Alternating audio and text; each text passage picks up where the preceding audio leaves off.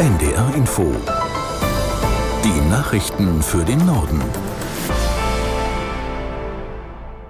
Um 7 Uhr mit Claudia Drews.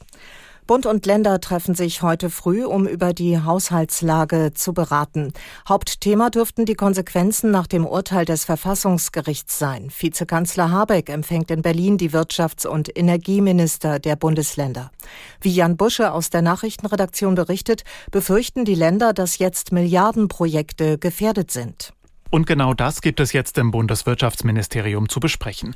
Denn wenn im Staatshaushalt mindestens 60 Milliarden nach dem Karlsruher Urteil fehlen, könnten auch Zahlungen des Bundes an die Länder wegfallen. So ist fraglich, was aus klima- und industriepolitischen Projekten der Ampelkoalition wird, wie eine Batteriefabrik in Heide in Schleswig-Holstein oder die geplante Chipfabrik in Magdeburg. Spannend also, was für ein Signal von Bund und Ländern ausgeht, wenn beide Seiten nach dem Gespräch heute vor die Presse treten wollen. Habeck und seine Länderkolleginnen und Kollegen werden aber sicher auch darüber sprechen, was jetzt getan werden muss, um die Milliardenlücke im Haushalt zu schließen. Auch innerhalb der Bundesregierung gibt es unterschiedliche Ansichten, zum Beispiel zur Schuldenbremse oder zu den Preisbremsen für Strom und Gas.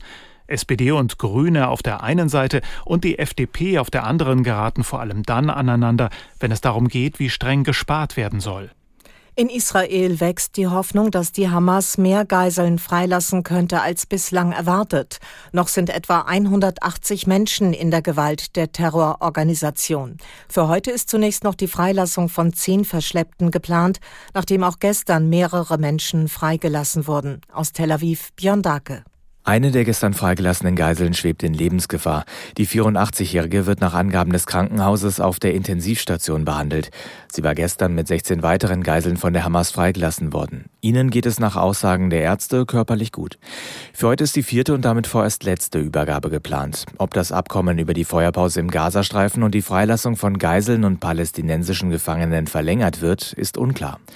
Israels Ministerpräsident Netanyahu zeigte sich am Abend offen dafür. Auch die Hamas hatte sich dafür ausgesprochen.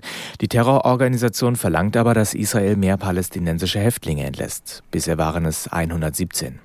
Bundespräsident Steinmeier besucht bei seiner Reise in Israel heute ein Kibbutz im Süden des Landes und ein Krankenhaus in Ostjerusalem. Geplant ist außerdem ein Treffen mit Ministerpräsident Netanyahu. Bundeskanzler Scholz will heute Mittag mit der Autobranche über den weiteren Ausbau der Elektromobilität beraten. Zu dem Spitzentreffen in Berlin werden unter anderem Vertreter von Autoherstellern und Zulieferern, Gewerkschaften und Betriebsräten erwartet. Aus der Nachrichtenredaktion Peter Eichenberg.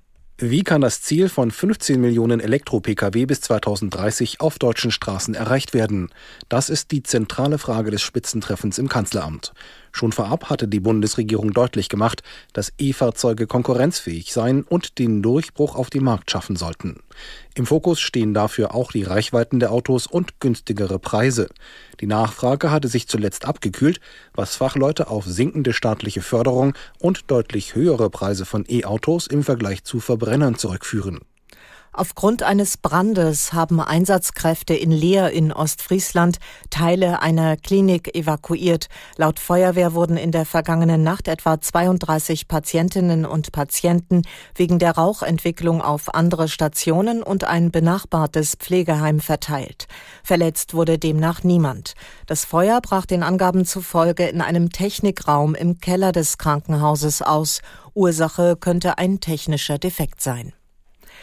Nach schwerer Randale gewaltbereiter Fußballfans beim Bundesligaspiel Eintracht Frankfurt gegen VfB Stuttgart am Sonnabend hat die Gewerkschaft der Polizei Konsequenzen gefordert. Die Innenminister der Länder und Bundesinnenministerin Faeser müssten schnell über diese zunehmende Gewalt beraten, heißt es in einer Mitteilung der GdP Hessen.